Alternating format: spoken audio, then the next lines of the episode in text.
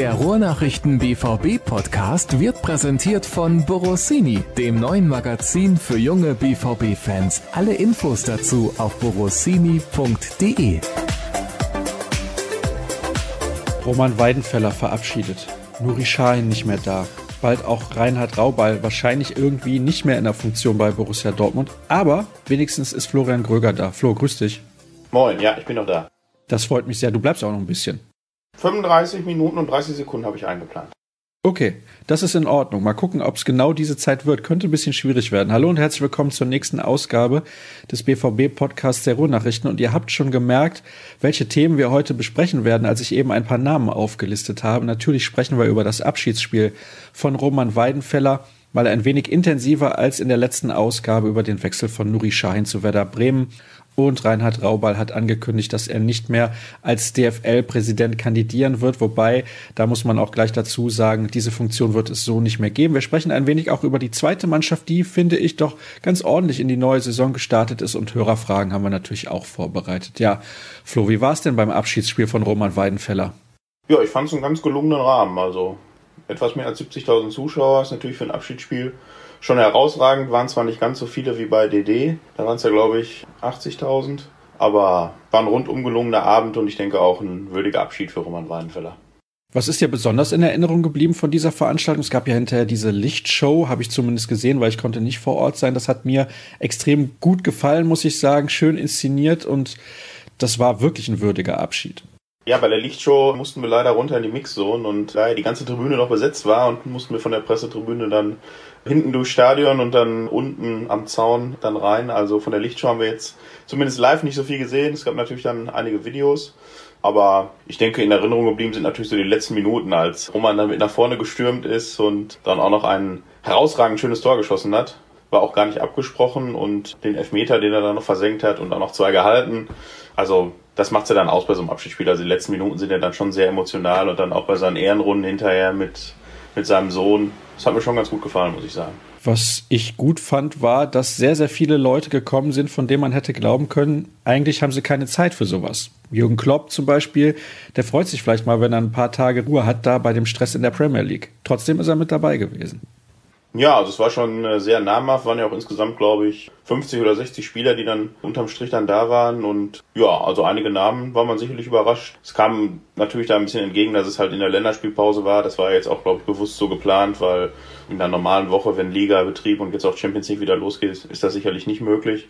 Aber ich glaube, daran erkennt man auch so den Status, den Roman Weidenfeller sich dann über 16 Jahre BVB erarbeitet hat und hatte sich sicherlich gefreut, dass die alle auch zugesagt haben.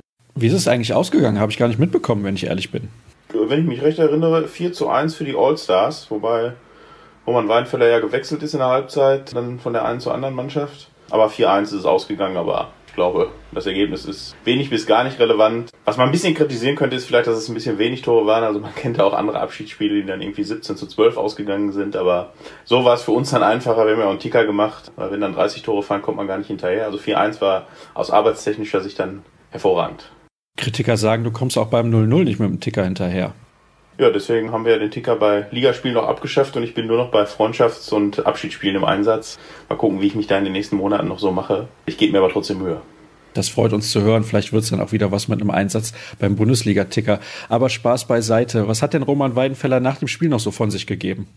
Ja, war natürlich sehr emotional und er hat gesagt, dass er sich das genau so gewünscht hätte, wie es dann war, mit 70.000 Leuten, die dann wirklich nur für ihn halt an diesem Abend ins Stadion gekommen sind, was er jetzt auch nun wahrlich nicht der Normalität entspricht, wenn man sich andere Abschiedsspiele mal anschaut. Also er war schon sehr bewegt, war dann aber auch einigermaßen kurz angebunden, was ja verständlich ist, weil wenn du 50, 60 Leute da einlädst, dann möchtest du natürlich auch dann mit denen den Abend verbringen und wie gesagt, er war zwei, drei Minuten dann bei uns in der Mixzone und dann haben wir ihn aber auch schnell wieder entlassen, weil dann stand ja noch eine, glaube ich, recht lange Party auf dem Programm. Ja, eine Aftershow-Party oder wie das heutzutage heißt. Also ordentlich eingehoben nach dem Spiel. Ja, zu Recht, muss man sein.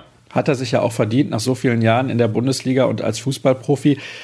Vielleicht kannst du das für uns mal ein bisschen einordnen. Er hat sehr, sehr lange für Borussia Dortmund gespielt Wo siehst du ihn so in der Historie der BVB-Torhüter? Da gibt es ja andere, auch sehr, sehr bekannte Namen. Hans Tilkowski natürlich zu nennen aus den 60er Jahren. Dann haben wir noch einen Stefan Kloß, einen Teddy de Beer, Jens Lehmann, wobei das ein eher kurzes Intermezzo war im Vergleich zu den anderen. Wie ordnest du ihn da ein?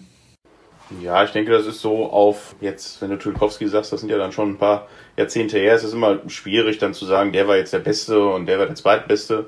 Natürlich bleibt immer so das, was aktuell ist, am ehesten in Erinnerung. Und ich glaube, einige oder viele Fans können sich jetzt an die 60er Jahre, da waren sie auch gar nicht geboren und kriegen das dann nur durch, wenn mal irgendwie ein Rückblick im Fernsehen kommt oder ein Artikel in einer Zeitung, wenn irgendwer Geburtstag hat, mit. Von daher finde ich das dann in dem Sinne schwierig, aber wir haben es ja gerade schon gesagt, 16 Jahre ist, glaube ich, eine Zeit, ich weiß nicht, ob einer schon mal so lange im Tor stand oder bei einem Verein wie dem BVB dann zwischen den Pfosten stand. Es war natürlich am Anfang auch schwierig für ihn, ne? Also das wird jetzt vielleicht mal in so Rückblicken dann so ein bisschen vergessen. Also der Start von Roman Weidenfeller beim BVB war durchaus schwierig. Also da hat er auch das ein oder andere Mal daneben gegriffen und war dann zwar Nummer eins, dann wieder Nummer zwei. Ich glaube, da damals war Guillaume Vamu sein Pendant. Ich hoffe, ich habe das jetzt richtig ausgesprochen.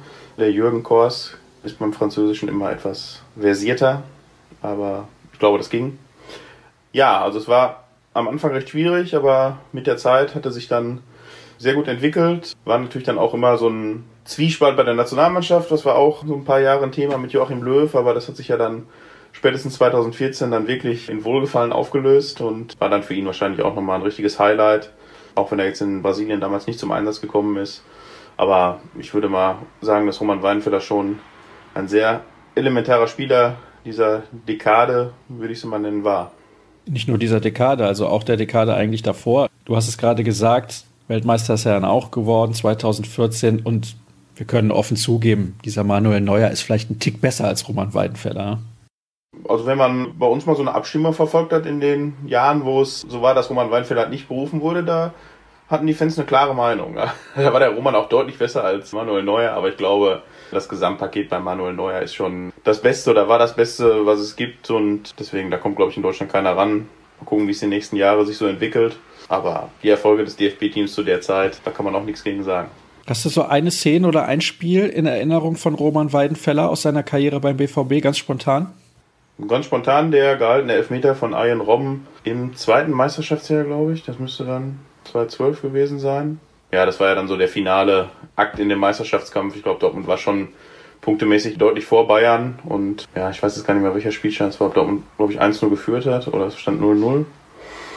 Also Lewandowski hat noch ein Hackentor gemacht. Ich glaube, das war das Einzige. Also dementsprechend müsste es 0-0 gestanden haben. Ich gucke das gleich nochmal nach. Ja, also das war in dem Fall dann wirklich der finale Sieg oder der, der wichtigste Sieg. Und ich glaube, zwei Wochen später hat der BVB dann die Meisterschaft auch wirklich perfekt gemacht. Also das wäre jetzt der wichtigste Punkt, an den ich mich so spontan erinnern könnte. Dann gab es ja auch die Szene, wo Neven Subotic dann auf einen Robben losgerannt ist und ihm noch ein paar warme Worte mit auf den Weg gegeben hat. Und die Szene gab es ja jetzt auch am Wochenende wieder so ein bisschen nachgestellt, wo Jan Koller dann noch ins Tor gegangen ist. Da hat man sich zwei, drei gute Sachen einfallen lassen. Also das wäre jetzt die Szene, an die ich mich erinnere. Und witzigerweise hat in dem Spiel Arjen Robben noch das Abseits aufgehoben bei dem Hackentor von Robert Lewandowski. Nicht so das Spiel von Arjen Robben gewesen, aber gut. Ja, also Roman Weidenfeller, einer der ganz Großen in der Historie von Borussia Dortmund. Und das ist mit Sicherheit auch Nuri Sahin. Irgendwie nur blöd, dass er zwischendurch mal nach Madrid und nach Liverpool gegangen ist. Ja, und ganz am Anfang war er auch nochmal bei Rotterdam. Also war jetzt nicht ganz so lange wie bei Roman. Ich glaube, es waren jetzt 2005, also 13 Jahre. Aber sicherlich auch ein sehr wichtiger Spieler für den BVB, gerade auch in diesen beiden Meisterschaftsjahren. Ich glaube, da hatte nur seine beste Phase oder in dem einen Jahr war er ja dann nur da, 2011. Und danach ist er zu Madrid gegangen. Ja, war jetzt dann doch ein bisschen überraschend nach hinten raus, weil es deutete eigentlich nichts auf den Wechsel hin. Und wenn man mal die Spieler durchgegangen ist, die da noch theoretisch den Verein hätten verlassen können, dann wäre, glaube ich, Nuri Schein der gewesen, wo man am wenigsten drauf gesetzt hätte. Und ja, so war es unterm Strich dann der Einzige, der noch gegangen ist. Bei den anderen hat es dann, auch wenn es noch Verhandlungen gab, nicht gepasst. Ja, aber ich glaube, man kann sagen, dass er jetzt nochmal angreifen will. Werder Bremen, Nuri Schein, das könnte, glaube ich, ganz gut passen. Ich glaube, das gönnt ihm auch jeder, weil Werder Bremen ist ja, denke mal, mit Ausnahme des HSV ein ziemlich beliebter Verein auch in Deutschland. Und ja, also ich glaube, es drücken ihm alle die Daumen, dass er da noch mal ein paar gute Jahre hat. Er ist ja auch noch nicht so alt, also 30, da kann man noch ein paar Jährchen spielen. Das auf jeden Fall, allerdings darf man auch nicht vergessen, dass er mit, haben wir ja gerade schon gesagt, 2005 mit 16 XY in der Bundesliga debütiert hat. Und wenn du dann 14 Jahre in diesem Profi-Business tätig bist und Nuri war ja auch durchaus gebeutelt von Verletzungen, geht das auch, glaube ich, nicht spurlos an einem vorbei. Also wir hatten ja darauf spekuliert, dass er jetzt noch das eine Jahr beim BVB spielt und dann seine Karriere beenden könnte. Dem ist nicht so. Er hat jetzt nochmal für zwei Jahre bei Werder unterschrieben. Nochmal ein Zeichen, dass er nochmal angreifen will. Dann sind wir sehr gespannt und ich bin auch schon sehr gespannt auf seine Rückkehr dann ins Westfalenstadion, wenn Werder Bremen in Dortmund spielt. Ich bin mir relativ sicher, da wird er dann auch sehr freudig von den Fans empfangen werden. Ja, also ich muss sagen, das sind natürlich schon zwei große Namen, die jetzt nicht mehr für Borussia Dortmund auflaufen. Eben habe ich gesagt, Reinhard Raubal ist auch Thema. So viel können wir aber gar nicht dazu sagen, außer der gute Mann ist natürlich schon 71 Jahre alt. Da kann man sich auch mal aus ein paar Ämtern zurückziehen. Das würde ich einigen deutschen Politikern auch mal wünschen.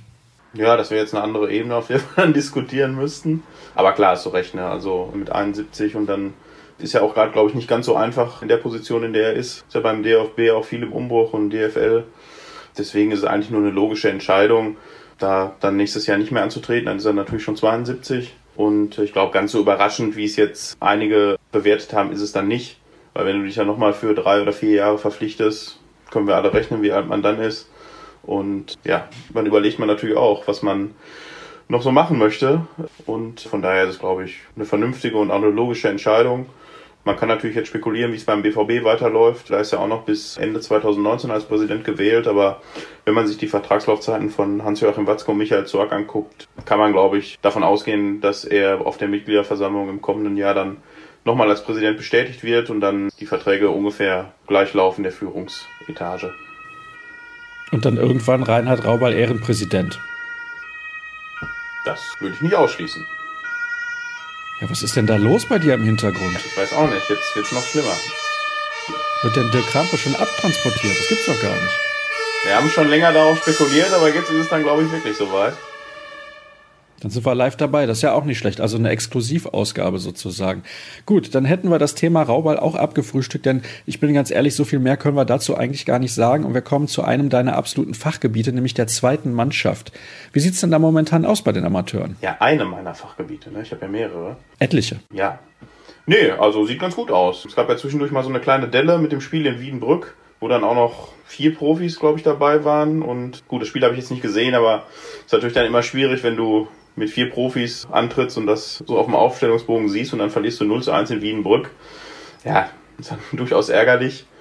Also man hatte wohl in dem Spiel auch genug Chancen, das Spiel zu gewinnen und kriegt dann irgendwie in der 85. das 0-1 rein. Und ja, es war so ein kleiner, großer Dämpfer zu dem Zeitpunkt, wenn man eigentlich mit dem Sieg am ersten Spieltag und dem gefühlten Sieg dann gegen Viktoria Köln nach 0 zu 2 Rückstand eigentlich gut in die Saison gestartet ist. Dann kam natürlich auch noch die etwas ärgerliche Zwangspause dazu mit dem verlegten Spiel im Wattenscheid, was ja erst im Oktober nachgeholt wird, wo irgendwie Bundesjugendspiele oder auf jeden Fall ein Sportfest in der Lochheide waren.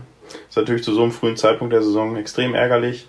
Jetzt gibt's nochmal eine kleine Pause. Das Wuppertal-Spiel wurde ja auch leider verlegt, dann parallel zum, zum Champions League-Spiel, was ja auch leider jetzt in den letzten Jahren die Regel geworden ist, dass solche Spiele dann immer parallel zu den Profis stattfinden. Haben wir ja auch schon mal mehrere Male drüber gesprochen.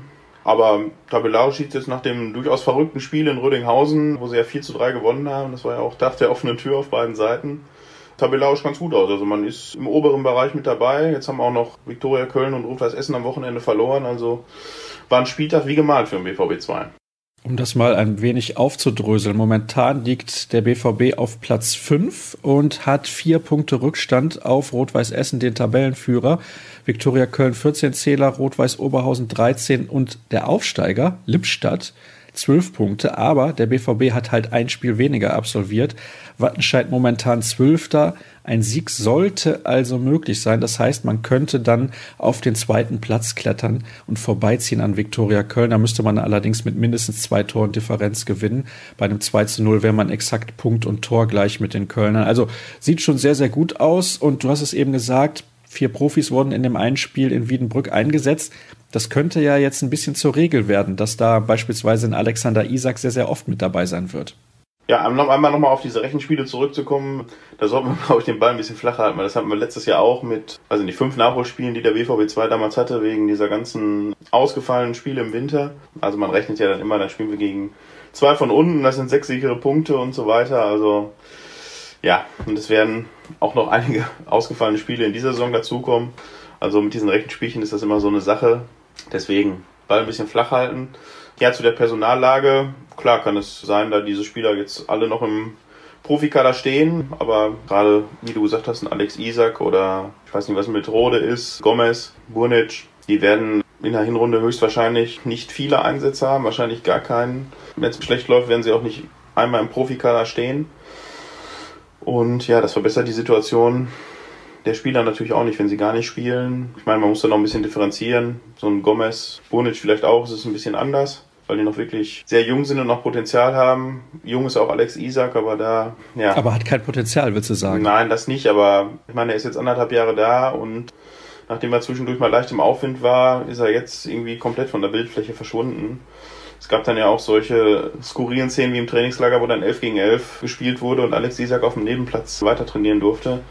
Klar ist das jetzt nur für die Trainingsform in dem Fall gewesen, aber ja, es spricht dann auch schon Bände, muss man sagen. Also das ist schon jetzt ein Missverständnis, muss man, glaube ich, nach 18 Monaten bilanzieren und ja, die Perspektive wird ja auch nicht besser. Man hat jetzt in Paco Alcázar noch einen neuen Mittelstimmer verpflichtet. Ja, also es wird sich mit großer Wahrscheinlichkeit auf Einsitz in der U23 reduzieren und man hat da jetzt auch zwei Tore geschossen und durchaus gute Leistungen hingelegt, aber ich glaube, es ist auch jetzt nicht sein Anspruch, wenn man als eines der größten Talente in Europa dann zum BVB wechselt und dann in der U23 spielt.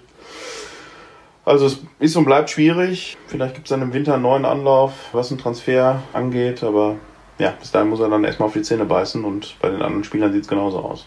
Das bleibt auf jeden Fall spannend. Konntest du in letzter Zeit mal mit Jan Sievert, dem Trainer, sprechen, wie er das so plant dann mit diesen Profis? Äh, jetzt in den vergangenen Tagen nicht, aber vor zwei, drei Wochen schon mal und da hatte sich das ja auch schon angedeutet, dass es womöglich häufiger sowas geben wird und er ist da ganz offen für diese Personalien. Nichtsdestotrotz ist es natürlich auch ein bisschen schwierig, dann den anderen Spielern dann mitzuteilen, dass sie gar nicht im Kader sind oder nur auf der Bank sitzen. Vor allem die Spieler, die wirklich in den ersten Spielen halt auch wirklich überzeugt haben. Julian Schwermann hat zum Beispiel in der Phase nicht gespielt, da hat dann Dennis Bunic gespielt. Also einen Trainer ist es nicht ganz einfach, aber ich glaube nicht, dass es jetzt die Regel wird, dass vier Leute spielen gerade Julian Weigel, das war ja jetzt wirklich auch nur dem Thema Spielpraxis unterzuordnen. Also der ist ja jetzt wieder voll bei den Profis dabei und ich denke, dass wenn mal Spieler runterkommen, dann wird es eher einer oder zwei sein und ich denke, das kann man dann ganz gut in Einklang bringen. Mein Tipp ist, die zweite wird am Ende Dritter. Was sagst du? Ja, also so ganz konkret würde ich mich jetzt nicht festlegen. Ich würde mal sagen. Musst du aber hier im Podcast. Muss ich aber unter die ersten fünf, würde ich jetzt mal sagen. Also, dass es für ganz oben reicht, wird, glaube ich, schwierig. Also, da müsste schon sehr viel zusammenkommen. Gerade also Rot-Weiß Essen in dieser Saison scheinen sie dann doch mal die Kurve zu kriegen. Ich meine, die wollen ja jetzt schon seit gefühlten 20 Jahren raus aus der Regionalliga und ja, Viktoria Köln spielt eigentlich immer eine gute Serie. Von daher gilt es also dann vor diese beiden Mannschaften zu kommen und das wird wirklich schwierig. Aber Platz drei bis vier bis fünf ist, glaube ich, realistisch. Na gut, das lasse ich dir gerade nochmal durchgehen. Dann kommen wir zu den Hörerfragen. Da haben uns wieder etliche erreicht. Und ein großes Thema ist Rafael Guerrero. Der hat sich jetzt bei der Nationalelf wieder mal verletzt. Und Maximilian schreibt, es geht mir einfach nur noch auf den Sack. Ja, wie siehst du das denn? Und was glaubst du, wie sehen die das intern bei Borussia Dortmund? Es kann doch nicht sein, dass der jedes Mal, wenn er mit Portugal unterwegs ist, verletzt wieder zurück nach Dortmund kommt. Ja, eigentlich war es in letzter Zeit ja umgekehrt. Also meistens hat er bei Portugal dann gespielt, beziehungsweise auch die Turniere gespielt. Aber es ist jetzt auch schon die zweite Verletzung. Also im vergangenen Sommer nach dem Confed Cup war es der Fußbruch. Wobei das ja auch dann eine sehr unrühmliche Geschichte war, nachdem der portugiesische Verband ja mitgeteilt hatte, es ist kein Bruch und in Dortmund wurde dann Bruch diagnostiziert. Das kommt natürlich dann nochmal hinzu. Wobei es jetzt an der Verletzung natürlich nichts ändert, aber es sorgte dann auch nochmal ein bisschen für Aufregung bei den BVB-Verantwortlichen. Jetzt wieder eine Muskelverletzung, wobei nicht klar ist, was es jetzt genau ist. Also eine Muskelverletzung kann jetzt von einer Zerrung bis Muskelbündelriss viel sein. Aber klar, also bei Rafael Guerrero zieht sich das leider durch und ich könnte mich jetzt ehrlich gesagt nicht erinnern, wann er das letzte Mal ein Spiel über 90 Minuten beim BVB absolviert hat. Und ja, also die Bilanz der vergangenen anderthalb Jahre ist schon recht ernüchternd, wenn man bedenkt, was er hier für einen Start hatte in den ersten sieben, acht Spielen damals noch unter Thomas Tuchel. Da dachte man, wow, und mittlerweile ist es dann schon so ein kleiner Problemfall geworden, wobei man wahrscheinlich immer noch auf der Suche ist, woran das liegt bei ihm mit dem muskulären Problem. Also da gibt es ja auch viele Möglichkeiten, dann irgendwelche Zähne gezogen werden müssen, aber ich denke mal, der BVB ist da so professionell aufgestellt, dass sie das schon alles auch abgeklappert haben. Wir müssen mal abwarten, wie lange das jetzt dauert. Es stehen ja auch immer wieder Wechselgerüchte bei ihm auch im Raum, aber jetzt ist er beim BVB weiterhin und wir müssen abwarten. Kannst du dich noch erinnern an Alexander Zickler, der ja eigentlich seine Tore immer in Kontersituationen geschossen hat für die Bayern damals? An den kann ich mich noch erinnern, ja. Der hat ständig irgendwie Muskelverletzungen gehabt. Dann ist er gegangen nach Salzburg und dort hat er immer gespielt, hat er gar keine Muskelprobleme gehabt. Ganz komisch eigentlich. Also vielleicht ist einfach nur der Tapetenwechsel nötig. Aber gut, das werden wir beobachten und ich hoffe, dass Rafael Guerrero in Dortmund noch wieder auf die Beine kommt, denn ganz ehrlich, fußballerisch ist er, glaube ich, ein richtig guter und das wäre schade, wenn das dann so zu Ende gehen würde. Hat dann auch ein Hörer geschrieben, wird das ein zweiter Fall Durm? Ja, Okay, das wird wohl nur die Zeit beantworten können. Zu Favre. Man hatte in beiden Spielen bislang weniger Ballbesitz als der Gegner. Wie kann das sein? Ja, dazu kann ich was sagen, Flo. Ich weiß nicht, ob du auch diesen Artikel gelesen hast, den es in Elf Freunde gab. Haben wir hier im Podcast schon mal drüber gesprochen. Und zwar ging es da um die Spielweise von Lucien Favre auf all seinen Stationen, insbesondere bei Borussia Mönchengladbach. Der hatte immer weniger Ballbesitz. Also es ist jetzt nicht verwunderlich, dass das beim BVB bislang auch so gewesen ist.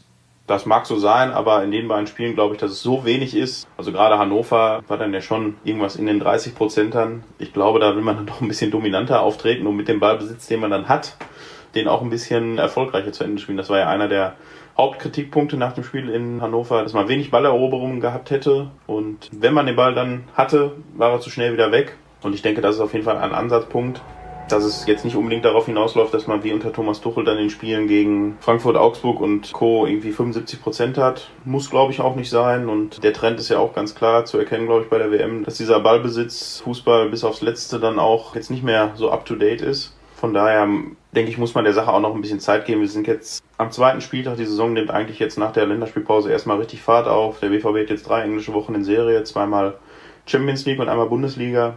Und ich denke, wenn wir uns dann danach in der nächsten Länderspielpause Mitte Oktober nochmal über das Thema unterhalten könnten, dann hätte das auch deutlich mehr Substanz. Da lade ich dann jemand ein, der sich auskennt. Ist das in Ordnung? Ja, wer kommt dir da in den Sinn? Hm, muss ich mal gucken. Bei anderen Medien vielleicht jemand? Ja. Okay. Ja, das ist vielleicht die bessere Alternative. Gegen Osnabrück war Kagawa besser als Götze. Ist es wahrscheinlich, dass Götze am Freitag sogar nur auf der Tribüne sitzt? Denn solche Leistungen wie die von Shinji sollten doch auch mal belohnt werden. Und Götze scheint ja bei Favre keinen guten Stand zu haben. Siehe Hannover, schreibt Lars. Ja, Stand jetzt kann man das sicherlich so sagen. Ob jetzt Kagawa gegen Osnabrück besser war als Götze, also beide haben zwei Tore vorbereitet. Puh, das ist jetzt auch, weiß ich nicht. Also, die waren beide ganz ordentlich in dem Spiel. Das Spiel an sich war für ein Freundschaftsspiel, glaube ich, recht ansehnlich. Wobei man auch sagen muss, dass jetzt im Vergleich zu anderen Spielen dieser Sorte der BVB jetzt doch mit einer Top 11 da angetreten ist, weil auch viele Spieler da geblieben sind in der Länderspielpause. Das ist ja sonst nicht unbedingt der Fall muss man mal gucken. Also es wird ja zwangsläufig durch die Verletzung von Rafael Guerrero ein Kaderplatz frei. Ob dann den Kagawa bekommt, müssen wir, müssen wir auch abwarten. Ich denke, für Toprak wird dann Sagadu einrücken. Also dass Götze aus dem Kader fliegt, kann ich mir eigentlich nicht vorstellen. Würde mich auch sehr überraschen. Dann eine Frage von Andreas. Wie ist eurer Meinung nach die Rangfolge auf der offensiven Außenbahn? Meine vermutete Rangfolge sieht so aus. Erster Reus und Pulisic, Dahinter dann Wolf, auf drei Sancho und Brun Larsen. Wo ist Philipp dort einzuordnen? Ja, das ordnet sich ja jetzt im Prinzip erstmal alles ein bisschen neu, dadurch, dass Paco Alcázar so spät reingekommen ist und man mal abwarten muss, ob er gegen Frankfurt von Anfang an spielt. Das glaube ich persönlich jetzt noch nicht. Das heißt also, dass auf jeden Fall Reus oder Philipp dann vorne spielen wird. Ja, was eine Rangfolge angeht, ist auch wieder schwer zu sagen. Also ich glaube jetzt, dass aktuell Brun Larsen da nicht an letzter Stelle steht. Gerade nicht nach seinem Spiel gegen Osnabrück. Also ich denke mal, dass er auf jeden Fall eine Option für die Startelf ist, auch gegen Frankfurt. Marius Wolf fand ich jetzt in Hannover nicht so überzeugend. Maximilian Philipp vorne drin auch nicht, auch wenn er im Prinzip so die beste Chance hatte mit dem Kopfball. Und ja, bei Jaden Sancho glaube ich, das ist noch voll im Entwicklungsprozess. Den kann man von Anfang an bringen, den kann man auch mal irgendwie in der 70. noch als Joker bringen. Also ich bin jetzt kein Freund davon, irgendwie so eine Rangfolge aufzustellen, wer jetzt wie wo gesetzt ist und wer nicht. Ich würde mal sagen, dass der BVB auf den Außenpositionen sehr gut besetzt ist. Also Marco Reus ist klar gesetzt und danach ist es, glaube ich, so ein bisschen offen, weil Pulisic jetzt auch gegen Leipzig ganz ordentlich gespielt hat, dann war er verletzt. Jetzt auch zumindest, was wir sehen durften, bis Dienstag nicht trainiert und das dürfte bis Freitag dann auch ein bisschen eng werden. Von daher kann man eigentlich froh sein, dass man so viele Optionen hat. Peter würde gerne wissen, ob sich die Profis das Abschießspiel von Roman Weidenfeller angesehen haben, einfach um mal den Spirit zu fühlen. Ja, einige waren da. Eingeladen war natürlich die ganze Mannschaft. Allerdings kollidierte das dann auch mit zwei freien Tagen, die es Samstag und Sonntag gab. Also ein paar Spieler waren da, ein paar Spieler waren nicht da.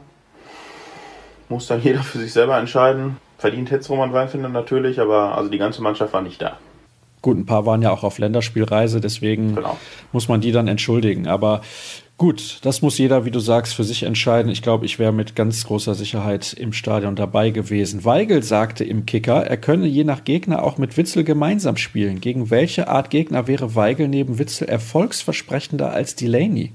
Ja, die Frage müsste man natürlich an Lucien Favre weitergeben. Der ist ja der Taktikfuchs beim BVB. Und ja, also wenn man mit den beiden spielt, dann wahrscheinlich auf einer Doppel-6 oder so eine halbe 8, weil ja jetzt beide sehr defensiv geprägt sind. Also mit Moderhut hat man zumindest einen in dieser Dreierreihe, der dann doch offensiver spielt. Müsste man gucken, wer das dann wäre. Aber ich denke, wenn die beiden zusammenspielen, was sie sicherlich können, also es gab ja mal auch unter Klopp mal eine Diskussion, können Gündogan und Schein, glaube ich, zusammenspielen. Das Duo gab es ja dann auch länger nicht. Das hat dann irgendwann gespielt und das hat dann auch geklappt. Also ich denke, dass die Mittelfeldspieler oder defensiven Mittelfeldspieler, die der BVB hat, dass die alle zusammenspielen können, in welcher Konstellation und gegen welchen Gegner auch immer. Aber ich sehe da jetzt kein Problem. Zu den Trainingseindrücken von Paco Alcázar kannst du wahrscheinlich nicht so extrem viel sagen. Ist er am Freitag eine ernsthafte Option von Beginn an? Da hast du eben schon was zu gesagt. Dann kommen wir zu einer Frage von René. Wer ist bei einem Pulisic-Ausfall auf rechts zu erwarten? Sancho oder Brun Larsen als offensive Variante oder doch lieber Wolf, um ein wenig mehr defensive Stabilität reinzubringen? Ja, im Prinzip hatten wir die Frage ja auch gerade schon. Ja, defensive Stabilität gegen Frankfurt, die sollte auch, glaube ich, durch andere Positionen gewährleistet werden. Also Lucien Favre hat die freie Auswahl, ne? Die sind bis auf Pulisic alle fit und von daher lassen wir uns überraschen. Apropos Pulisic, da schreibt nämlich Maxim, wie seht ihr die Chance, dass Larsen Pulisic aus der Startelf verdrängen könnte? Ich habe das Gefühl, dass Pulisic nicht mehr das abliefert, was er noch vor ein, zwei Jahren abgeliefert hat. Interessante Aussage. Ja, ein bis zwei Jahre würde ich jetzt vielleicht nicht unterschreiben, aber in der vergangenen Saison hat er sicherlich weit unter seinen Möglichkeiten gespielt, aber Gegenfrage, wer hat das nicht? Also da sollte man ihm jetzt vielleicht auch mal ein bisschen Zeit unter Favre geben. Das System kommt ihm sicherlich auch entgegen mit seiner Schnelligkeit über außen. Die Verletzung hat ihn jetzt sicherlich ein bisschen zurückgeworfen. Leider wurde ja auch nicht genau kommuniziert, was es jetzt ist, ob es eine Zerrung ist oder irgendwas anderes. Von daher würde ich jetzt mit so einem Urteil dann noch ein bisschen warten. Eine Nachricht von Andreas, das macht ihr sehr gut, sehr informativ, interessant und auch mit Witz. Macht weiter so, Jungs. Jetzt weiß ich nicht, wen meint er genau damit? Man hört ja nur Folgen, wo ich dabei bin, oder? Können wir das nicht anders erklären? Eigentlich dachte ich, man hört nur Folgen, wo Sascha Klaverkamp dabei ist. Das gab es nur einmal. Was ist eigentlich da los? Weiß ich gar nicht. In welcher Folge war der denn dabei? Oh, das war relativ am Anfang. Und dann sind wir ja durchgestartet danach direkt. Ja, ja, klar. Deswegen dann natürlich. Ich sehe ihn, glaube ich, morgen oder am Freitag, eins von beiden. Ja, dann werde ich ihn mal drauf ansprechen. Also so eine lange Abstinenz geht ja auch gar nicht. Ne? Das sind ja dann auch schon zwölf Jahre oder länger. Ja, 13, 14. Also der Podcast ist ja schon ja, gang und gäbe quasi in der deutschen Medienlandschaft geworden jetzt. Also dieser BVB-Podcast. Dann wird es Zeit. Ne? Also ich werde ihn da in die Pflicht nehmen. Das kann ich versprechen. Sehr gut haben wir noch eine Frage. Wir haben noch eine. Und zwar, wann bekommt Götze eine Chance, sich in einem Pflichtspiel zu beweisen? Gegen Hannover hat es schon an kreativen Ansätzen gemangelt. Und ich finde, es wäre mal wieder an der Zeit. Kommt auch von René diese Frage. Ja, die Zeit wird auch jetzt kommen. Wie gesagt, wir hatten ja gerade schon gesagt, ich glaube, sieben Spiele in 22 Tagen. Also in dieser Phase bis zur nächsten Länderspielpause wird Mario Götze mit großer Wahrscheinlichkeit seine Chance bekommen und dann sollte er sie auch nutzen. Das wäre ihm zu wünschen, dass er sie dann auch nutzt, wäre ja auch gut für Borussia Dortmund. Übrigens, was glaubst du, wir wollen jetzt nicht zu lange über das Spiel gegen Eintracht Frankfurt sprechen. Wie geht's aus gegen die Eintracht? Ja, Julian Weigel hat am Montag nach dem Training gesagt, die Eintracht ist in dieser Saison eine Wundertüte. Das stimmt auf jeden Fall. Also sie hatten einen sehr schwachen Saisonstand mit dem Pokal aus, mit dem peinlichen Pokal aus und haben dann aber in der Liga jetzt vier Punkte geholt aus zwei Spielen. Das hätte man jetzt auch nicht unbedingt gedacht. Aber ich denke mal, Heimspiel Freitagabend nach der Länderspielpause. Da wird wieder gut die Post abgehen und dann wird es ein 2 zu 0 für den BVB. Okay, ich denke, damit können alle leben, sowohl der Trainer, die Spieler als auch das Umfeld, natürlich die Fans sowieso. Ja, dann soll es das gewesen sein mit der heutigen Ausgabe des Podcasts. Nach wie vor freuen wir uns natürlich über Bewertungen bei iTunes. Da könnt ihr gerne mal eure Meinung zu unserer Sendung kundtun und alle weiteren Informationen, inklusive übrigens eines Interviews mit Marcio Amoroso, findet ihr auf ruhrnachrichten.de. Das habe ich geführt im Rahmen des Abschiedsspiels von Roman Weidenfeller. War ganz interessant, was er dort zu sagen hatte. Und bei Twitter findet ihr uns unter rnbvb, Florian dort unter rn-florian. Da ist eine Namensänderung mal dringend angedacht, finde ich zumindest. Und mich findet ihr dort unter Sascha Start. Ja, das ist doch viel zu sperrig. Ich war mal Flöchen. Ja, das konnte man sich auf jeden Fall merken. Vielleicht geht es dann doch in die professionelle Richtung. Einfach Florian Gröger, können wir da nichts machen? Ja, ich überlege mal. Ich lass mir das mal durch den Kopf gehen. Vielleicht können wir auch eine Abstimmung machen.